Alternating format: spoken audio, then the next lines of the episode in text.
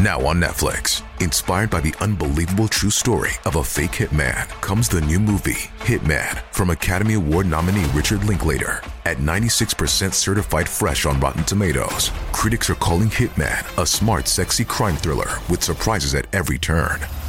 Starring Glenn Powell and Adria Arjona, Hitman. Now playing on Netflix and in select theaters. Rated R.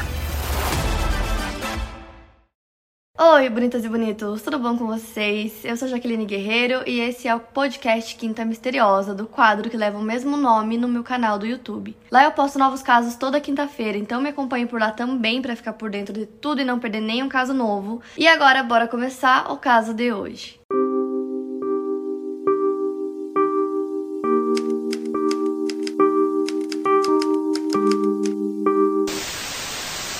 Vou contar pra vocês o caso das irmãs Papin, que vocês pediram muito. Antes mesmo delas nascerem, a família Papin já enfrentava alguns problemas. Na época, tinha muitos boatos que a mãe delas, a Clemence, estava traindo o pai delas, que se chamava Gustave. Então as pessoas comentavam muito sobre isso, tinham vários rumores que ela estava traindo ele com o seu chefe. As pessoas estavam falando muito sobre isso, mas o Gustave gostava muito da Clemence, ele era extremamente apaixonado por ela, então ele meio que, mesmo sem saber se os rumores eram verdade ou não, ele decidiu fingir que não estava ouvindo nada, que não estava sabendo de nada, fechar os olhos e seguir com a vida, porque ele preferia ficar junto dela do que dar bola para isso que as pessoas estavam comentando. Na época eles ainda não eram casados, então em 1901 a Clemence ficou grávida da sua primeira filha. Então eles foram correndo se casar para que as pessoas não comentassem ainda mais ou achassem que o bebê era do chefe dela. Então eles se casaram rapidamente antes do bebê nascer. Então em fevereiro de 1902 nasce sua primeira filha que se chamava Emília. E depois que ela nasceu, eles já não eram muito assim, aquela família super feliz, super unida. Parece que tudo piorou. A Clemence não gostava de ser mãe, os dois na verdade eram pais bem ruins. A Clemence era mentalmente instável, então isso também não ajudava e o fato dela estar traindo o marido que ela provavelmente fazia na época.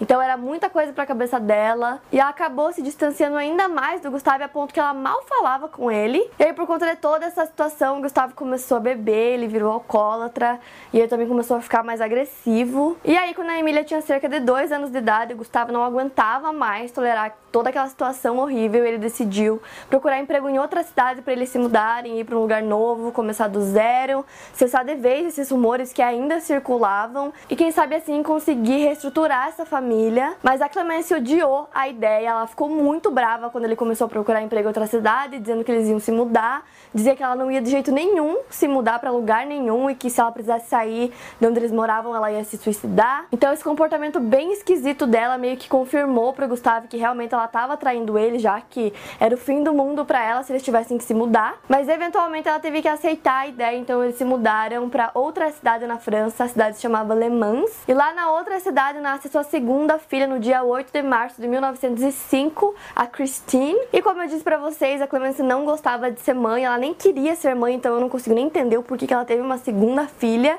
E aí quando ela nasceu, ela decidiu que ela não queria cuidar de mais uma criança e acabou levando ela para casa da irmã do Gustavo, que acabou criando a Cristina até os seus 7 anos de idade.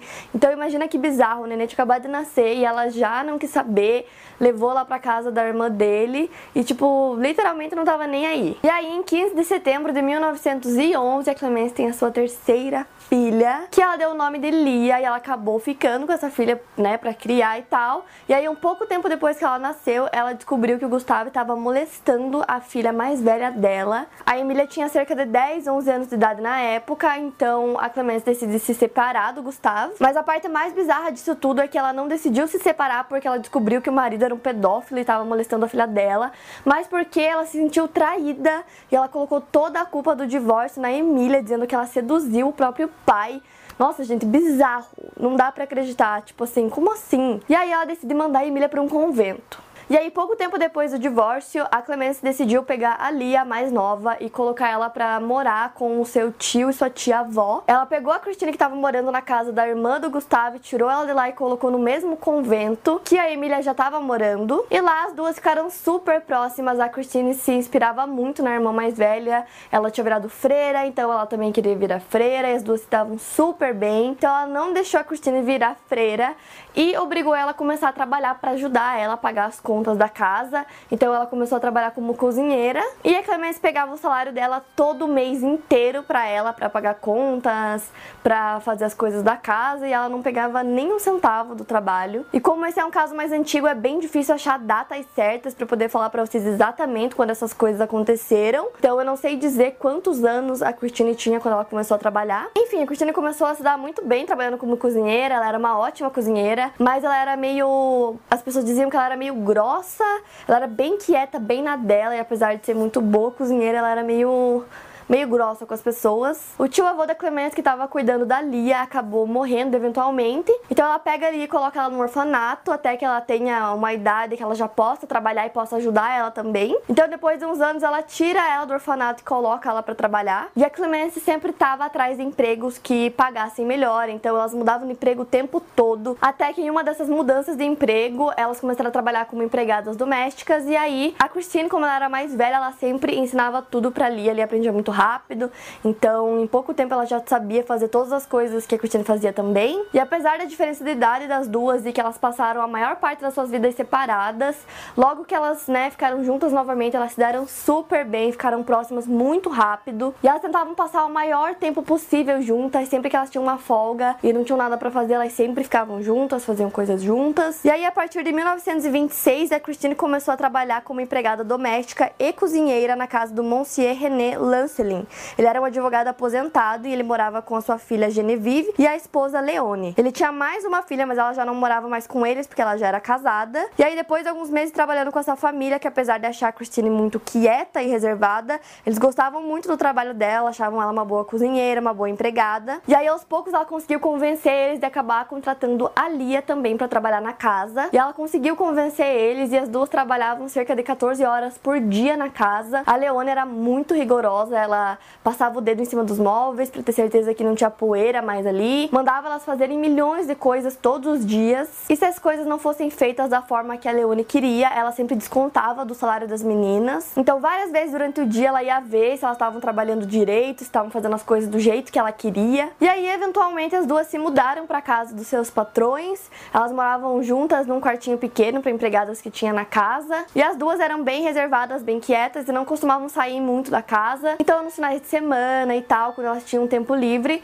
elas costumavam ficar juntas mesmo, não saíam da casa quase nunca, só iam na igreja às vezes aos domingos. E às vezes elas frequentavam uma vidente que uma vez disse para elas que numa vida passada elas foram marido e mulher. Ou seja, as duas só trabalhavam e ficavam juntas o tempo todo, elas nunca é, iam em lugares para conhecer outras pessoas, elas não tinham intenção nenhuma de encontrar maridos, de casar, de ter filhos e montar uma família. Para o senhor Lancelin era perfeito, porque as duas mal saíam de casa, então ele tinha duas empregadas praticamente em tempo integral. Elas não gostavam de sair, elas mal falavam, na presença deles elas não falavam nada, então para ele era perfeito. E aí, depois de um tempo trabalhando para essa família, elas começaram a ver na Leone uma figura materna, por mais que ela fosse bem rigorosa e tal. É, era uma figura materna que elas tinham, então depois que a Leone descobriu que todo o salário delas elas mandavam para a mãe, ela começou a encorajar as meninas a não fazer isso, a guardar o dinheiro para elas, para que elas possam comprar uma casa ou fazer alguma coisa com esse dinheiro. Inclusive ela pagava muito bem as meninas pelo trabalho. Porém essa bondade da Leone não durou muito, depois de um tempo, por algum motivo que eu não sei, ela começou a mudar o comportamento dela com as meninas. Ela já era bem rigorosa quanto ao trabalho, mas ela começou a ficar pior, ela começou a agredir as meninas, a beliscar. Ela sempre tentava achar alguma coisa de errado no trabalho delas para brigar com elas. Teve até uma vez que tinha uma sujeirinha no chão, sei lá, era acho que um pedaço de papel, alguma coisa assim. E a Leone fez a Christine ficar de joelhos no chão para pegar o pedacinho de papel que tava no chão. Então as irmãs obviamente não estavam gostando da situação. Ao mesmo tempo era a patroa delas, então elas não tinham muito o que fazer. E aí em 1933 as irmãs Papin ainda estavam trabalhando para a família. Isso já fazia seis anos que elas estavam lá. A Christine tinha 27 anos e a Lia tinha 21 21. Nessa altura, a Leone já estava tratando as irmãs muito mal, cada vez pior. Até que no dia 2 de fevereiro de 1933, no mesmo ano, a Leone e a filha tinham combinado de encontrar o marido dela, o Sr. Lancelin, num jantar com alguns parentes deles. Então as duas saíram para fazer algumas coisas e antes de ir para esse jantar, elas voltaram para casa. E aí, chegando em casa, não tinha energia elétrica porque a Christine estava passando roupa e por algum motivo o ferro deu um problema e, sei lá, deu um curto curto-circuito, deu alguma coisa ali na fiação e acabou a luz na casa. E era a segunda vez que acontecia isso na mesma semana. E na primeira vez que isso aconteceu, eles obrigaram a Cristina a levar esse ferro pro concerto e pagar o concerto com o próprio dinheiro dela. Ela levou e chegando lá, não tinha nada de errado com o ferro. E aí, quando elas chegaram, aconteceu de novo, né? Acabou a luz de novo. Então a senhora Leona ficou furiosa. Ela ficou muito brava mesmo, ela começou a gritar com a Christine, fez um escândalo. E aí, no meio da briga e gritaria, a Christine pegou um jarro que tinha perto dela e bateu na cabeça da senhora Leone, que caiu no chão. E vendo toda essa cena, a filha dela, Genevieve, entrou no meio para tentar defender a mãe. Ela viu que a situação tá ficando um pouco séria. E aí, ela e a Christine meio que começaram a brigar também. E aí, ouvindo a gritaria, a Lia chega. Então, a Lia pula em cima da Genevieve e arranca os olhos dela com as próprias mãos. E ela olha pra Christine e fala para ela fazer a a mesma coisa com a senhora Leone, enquanto ela vai buscar uma faca e um martelo. E aí, quando ela voltou, as duas espancaram, esfaquearam o corpo da senhora Leone da sua filha Genevieve várias vezes.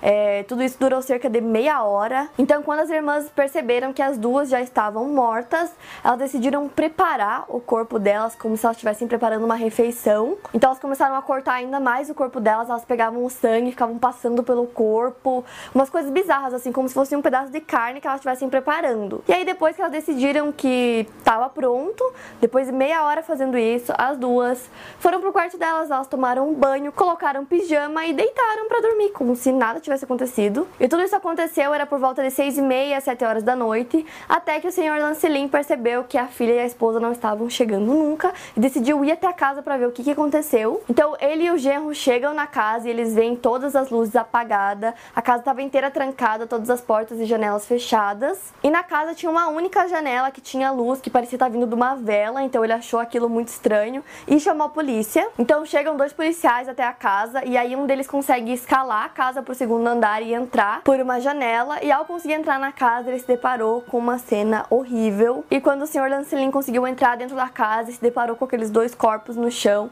ele ficou em estado de choque, ele não conseguia nem entender o que estava acontecendo. Elas estavam tão mutiladas, tão machucadas que ele não conseguia nem reconhecer o rosto delas e perceber que era a sua filha, a sua esposa. Tava irreconhecível, tinha sangue por todo lado, tinha dente pelo chão, elas estavam sem olhos, então eles encontraram um dos olhos em cima da escada, tinha outro que estava escondido dentro do cachecol da senhora Leone. E quando eles chegaram, elas estavam usando vestido e o vestido estava puxado para cima, né? Como eu falei, eles, elas cortaram muito a perna das duas, então eles abaixaram o vestido para poder fotografar os corpos e tem foto no Google para quem quiser ver. Eu não gosto dessas coisas, então fica aí a critério de vocês E como aquela cena do crime era horrível, em nenhum momento passou pela cabeça deles que foram as irmãs que fizeram isso. Então, imediatamente os policiais começaram a revistar a casa inteira para tentar achar as duas, para ver se elas estavam vivas ou se também tinha acontecido alguma coisa com elas. Até que chegam no quarto das duas que estavam com a porta trancada e elas não abriram, então eles tiveram que arrombar a porta para conseguir entrar. E ao entrar no quarto, se depararam com as duas irmãs deitadas na cama, abraçadas. E algumas fontes dizem que elas estavam usando camisolas, outras fontes dizem que elas estavam peladas e do lado da cama delas, no chão, tinha as armas do crime, o martelo, a faca. Elas foram presas imediatamente e confessaram o crime no mesmo dia. Inclusive, elas contaram como tudo aconteceu, contaram tudo que elas fizeram. Então, essa parte de preparar o corpo foram elas mesmas que contaram. Na prisão, elas foram colocadas em celas separadas, o que para Christine principalmente assim foi inaceitável. Então, como elas não podiam mais se ver, as duas começaram a apresentar um comportamento meio estranho, mas da Christine era bem pior, como eu falei. Ela tinha alucinação ela tinha desmaios, ela tentou arrancar os próprios olhos, ela não conseguiu, mas ela conseguiu se machucar bastante. Então depois disso eles até colocaram ela na camisa de força, o que também não adiantou muito. E por conta dessas loucuras da Christine, eles decidiram deixar as duas se reencontrar e foi tudo supervisionado para ver se essas coisas que ela tava fazendo iam parar. Então tinham policiais, tinha segurança no local e quando as duas se viram, elas se abraçaram e começaram a falar de uma forma que para eles indicava que as duas haviam tido relações íntimas antes de serem presas. As irmãs Papin foram examinadas por médicos, psiquiatras, psicólogos para tentar entender o que se passava na cabeça delas. E eles concluíram que a Cristina era quem dominava a situação, era ela quem mandava, era ela quem tinha as ideias e ali simplesmente admirava muito ela, então concordava com tudo. E eles concluíram também que elas sabiam muito bem o que elas estavam fazendo quando o crime aconteceu, por conta de toda aquela história de preparar o corpo e que tudo durou meia hora, então elas sabiam que o que elas estavam fazendo não era certo. Eles até acharam que elas poderiam ser canibais por conta disso. O julgamento das irmãs aconteceu no mesmo ano e durou 30 horas. Lia foi sentenciada a 10 anos de prisão. A Christine foi sentenciada à morte, mas a sentença dela depois acabou mudando e ela voltou a apresentar um comportamento estranho. Ela parou de comer, entrou em depressão e foi transferida para uma prisão para pessoas com problemas mentais. E um tempo depois ela acabou pegando uma doença e faleceu. A Lia foi solta depois de 8 anos presa e voltou a viver com a sua mãe e acabou morrendo no fim do século 20. Esse é um daqueles casos que deixa a gente pensando por muito tempo em como que é possível tudo isso acontecer, o que que leva uma pessoa a fazer isso e também comprova como a nossa infância influencia em que a gente se torna na nossa vida e nosso comportamento e a nossa mentalidade, todas essas coisas. Então esse é um caso muito bizarro que até hoje eles comentam muito lá na França, é super famoso por lá, porque quando aconteceu, assim, foi absurdo ver que duas mulheres fizeram tudo aquilo, assim, era muito chocante para eles e até hoje ainda é, eles ainda falam sobre isso. Para mais casos, siga meu podcast aqui no Spotify, lembrando que os casos novos saem primeiro lá no meu canal do YouTube toda quinta-feira. Obrigada por ouvir, até o próximo caso.